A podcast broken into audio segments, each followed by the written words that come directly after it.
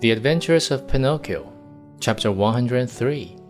While the donkeys galloped along the stony road, the marionette fancied he heard a very quiet voice whispering to him, Poor silly, you have done as you wished, but you are going to be a sorry boy before very long.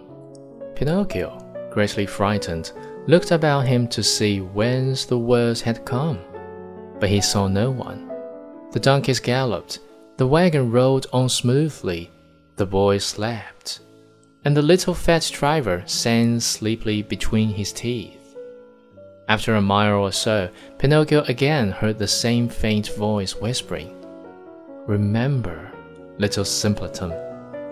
Boys who stop studying and turn their backs upon books and schools and teachers in order to give all their time to nonsense and pleasure, sooner or later come to grief.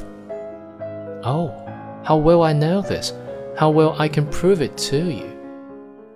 A day will come when you will weep bitterly, even as lamb weeping now, but it will be too late.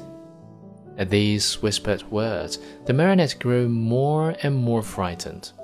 He jumped to the ground, ran up to the donkey on whose back he had been riding, and taking his nose in his hands, looked at him.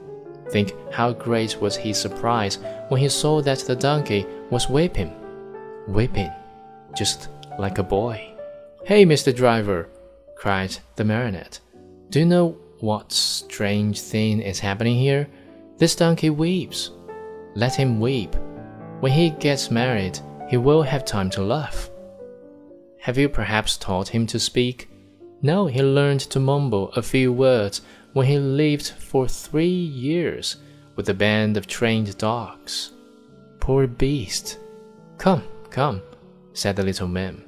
Do not lose time over a donkey that can weep. Mount quickly and let us go.